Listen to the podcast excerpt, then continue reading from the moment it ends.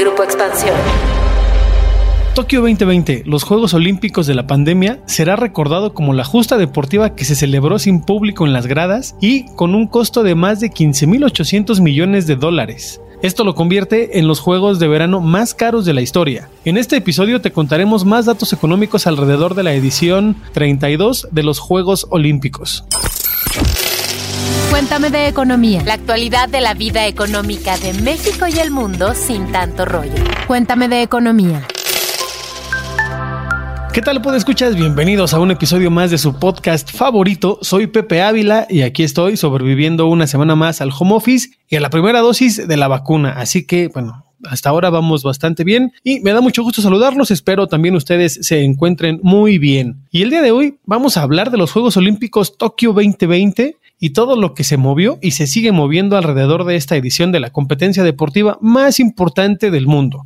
Y para ello, mi compañero de aventura en esta ocasión es el buen Alex Bazán, el Tlatoani de la Mesa de Economía en Expansión.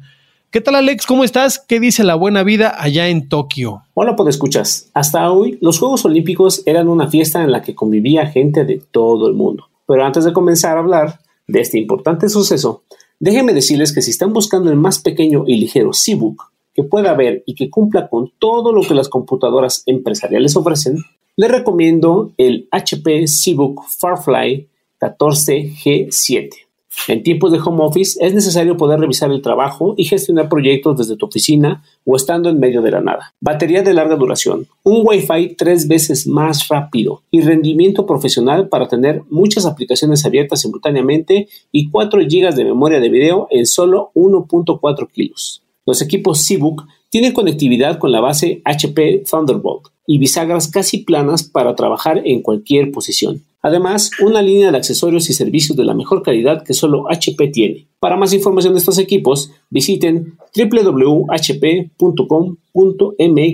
en la sección Workstations. Ahora sí, entremos al tema de lleno. Los Juegos Olímpicos participan cientos de atletas, los cuales están en 40 disciplinas, y todos ellos pelean por la gloria olímpica o, mejor dicho, por esa medalla de oro. Sin embargo, entre otras peculiaridades, esta edición se celebra sin gente en las tribunas, y eso ya deja un sabor diferente desde la ceremonia de inauguración, donde solo hubo algunos directivos, invitados y periodistas. Pero antes de comenzar, los invito a que nos escriban a arroba Economía y nos cuenten qué les pareció la inauguración de estos Juegos Olímpicos y si ustedes están de acuerdo de que en medio de la pandemia se estén celebrando, aunque sea en Tokio. Lo primero que llama la atención de estos Juegos tiene que ver, obviamente, con el costo. Déjenme decirles que en el 2013, cuando se anunció que la capital japonesa iba a ser la sede, se hablaba de que esta justa deportiva iba a costar 7.500 millones de dólares. En el 2019, el monto subió a 12.600 millones. Y el año pasado, cuando estaba programado que se celebrara originalmente este evento, ya se hablaba de que iban a costar 15.840 millones de dólares. Sin embargo, auditores del gobierno japonés apuntan de que no será así, sino que costará por lo menos 25 mil millones de dólares. Es decir, ya súper rebasado. ¿Ustedes querían con tanto dinero? Híjole, Alex, es un buen de dinero. Y ya sean 15 mil 800 o 25 mil millones de dólares, Tokio 2020 se apunta como los Juegos Olímpicos de verano más caros de la historia superando los 14.950 millones que costó Londres 2012. Además, bueno, ya lo mencionaste, están en medio de una pandemia, estamos todavía en medio de una pandemia, y bueno, pues el haber cancelado esta competencia hubiera tenido un costo de más o menos 17 mil millones de dólares. También es un montón de dinero. Recordemos, escuchas, Alex, que los organizadores de Tokio 2020 tuvieron que renegociar, sobre todo con patrocinadores, por el retraso de un año de la competencia. Y todavía el martes de la semana pasada, tres días antes de la ceremonia de inauguración del encendido del pebetero olímpico, no descartaban la cancelación definitiva de los Juegos Olímpicos. Así lo dio a conocer Toshiro Muto, quien es jefe del comité organizador, y todo dependía y sigue dependiendo del aumento de los contagios en Japón del COVID-19. Así que, pues, estemos atentos todavía. Y relacionado con esto de los contagios, deportistas y personal acreditado, hasta los periodistas, se tienen que realizar pruebas diarias de coronavirus a través de una prueba de saliva. Esto es bueno, menos mal, porque eso de que te metan un hisopo en la nariz, como se hace aquí en México para la prueba de PCR, es bastante, bastante incómodo. Además de las medidas de distanciamiento social, el uso de mascarillas y barreras físicas. Así se las están gastando en Tokio para cuidar en la medida de lo posible, que los participantes y la prensa no se contagien. Exactamente, Pepe, y el coronavirus ha metido en serios problemas a las autoridades. En serio que el nivel de estrés que han de tener ha de ser bastante alto. Y ahí te van algunos ejemplos. Guinea fue el primer país en cancelar su participación argumentando el cuidado de la salud de sus atletas. ¿Eh? ¿Qué tal? Recordemos que por la pandemia se había dicho inicialmente que se permitiría la presencia de hasta 10.000 aficionados en los eventos. Bueno, la pandemia continuó y dijo, ah, sí, ahí les va. Y bueno, pues bajó y dijeron que solamente iban a ser cinco mil. Y bueno, hace unas semanas las autoridades dijeron, pues, ¿qué creen? Pues que no va a haber gente. Así que esto está bastante complicado. En los lugares públicos, los deportistas serán animados por robots Pepper, es decir, aquellos androides equipados con inteligencia artificial con la capacidad de analizar gestos y el tono de voz de los humanos. Y también estará Spot, que es un perro robot encargado de las coreografías. ¿eh? ¿Qué tal el primer mundo? Esto está muy bueno, por escuchas, pero es el momento de hacer un paréntesis. Paréntesis. Series, documentales, libros, películas, música, videos, exposiciones, foros y mucho más, pero siempre de economía.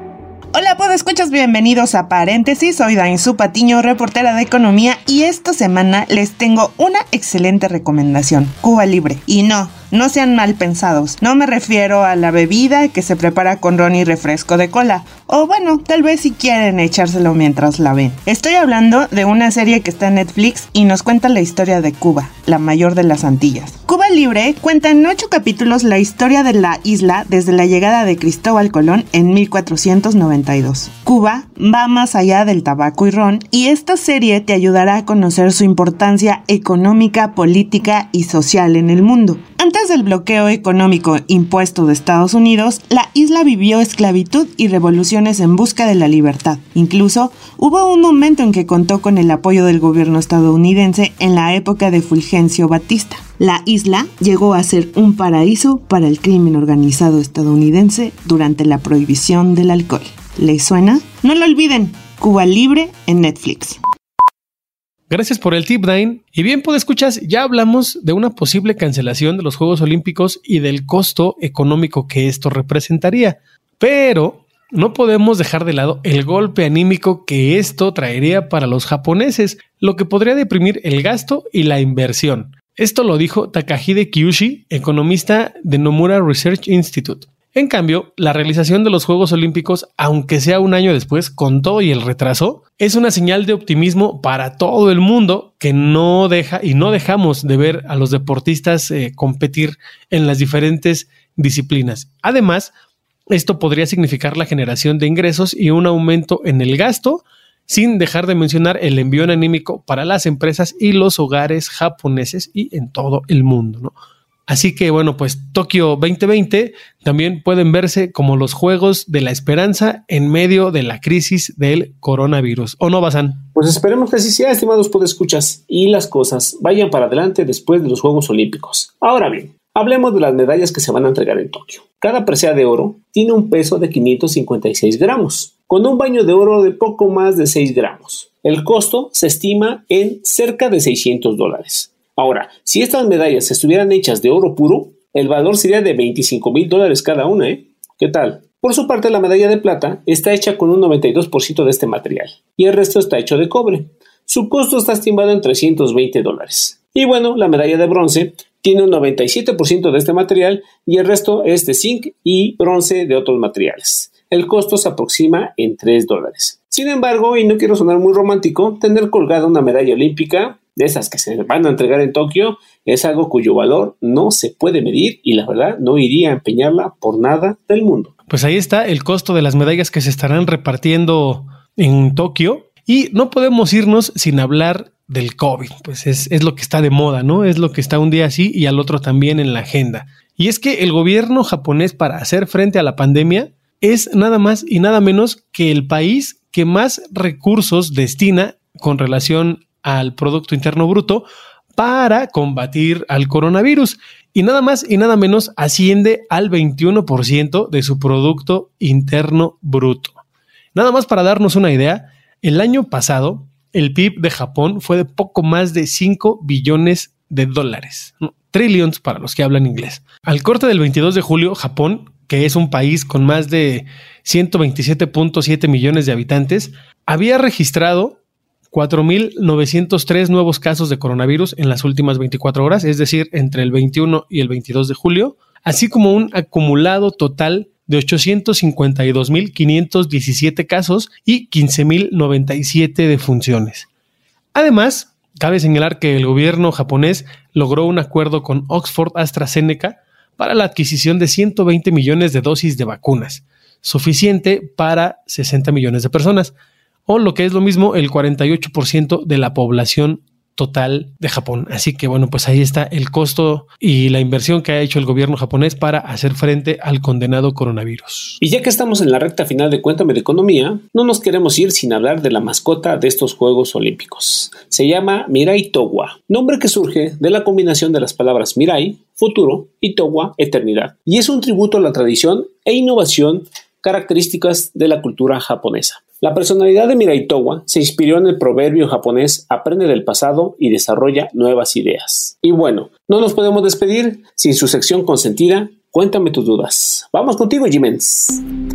Cuéntame tus dudas. Tú preguntas, nosotros te contestamos. Hola, pues escuchas de Cuéntame tus dudas. Yo soy Dainzu Patiño, reportera de Economía, y esta semana Adrián Juárez nos pregunta: ¿Es cierto que se aplazó la fecha límite para que las empresas y personas físicas cumplan con las nuevas estipulaciones que trajo la reforma al outsourcing? Gracias por tu pregunta, Adrián. Cambiar la fecha límite del 1 de agosto al 1 de septiembre apenas es una propuesta en el Senado de Ricardo Monreal. Esta se presentará para su votación en un periodo extraordinario para el Congreso y que será esta semana, o sea, los días 29 y 30 de julio, por lo que tendremos que esperar el resultado de la votación para ver si se aplaza la fecha límite para cumplir con esta ley al respecto, te compartimos lo que dijo el presidente Andrés Manuel López Obrador en la conferencia mañanera del pasado jueves 22 de julio.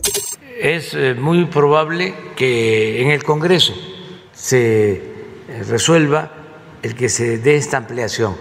Nosotros eh, lo vemos bien, porque sí es para que se puedan preparar, ajustar a la nueva ley y que no haya eh, la subcontratación y que ya el trabajador se contrate con sus prestaciones.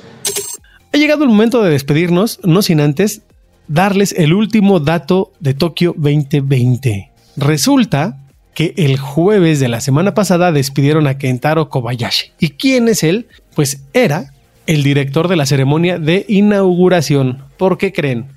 Resulta que el amigo hizo una broma sobre el holocausto durante un programa de comedia en 1998. Kobayashi utilizó la frase juguemos al holocausto y esto pues no le gustó al comité organizador y le dieron las gracias. Y pues ahora sí, pues escuchas, no nos queda más que agradecer su preferencia, recordarles también que nos escuchen a través de la plataforma de YouTube y se suscriban a Apple Podcast para escuchar el contenido adicional y exclusivo que tenemos para ustedes. Cuéntame de economía, un podcast de Grupo Expansión.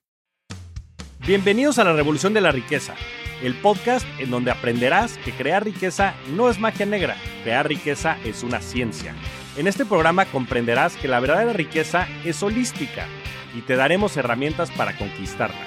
Síguenos en redes sociales en arroba Javier Morodo en Instagram, Facebook, Twitter, LinkedIn y en todas las redes sociales. Suscríbete también a mi newsletter en mi página javiermorodo.com, en donde todas las semanas vas a recibir información sobre mercados financieros, negocios, tecnología, well-being, conciencia y también tips para ganar el juego del dinero. Okay, round two. Name something that's not boring. A laundry? Ooh, a book club. Computer solitaire, huh?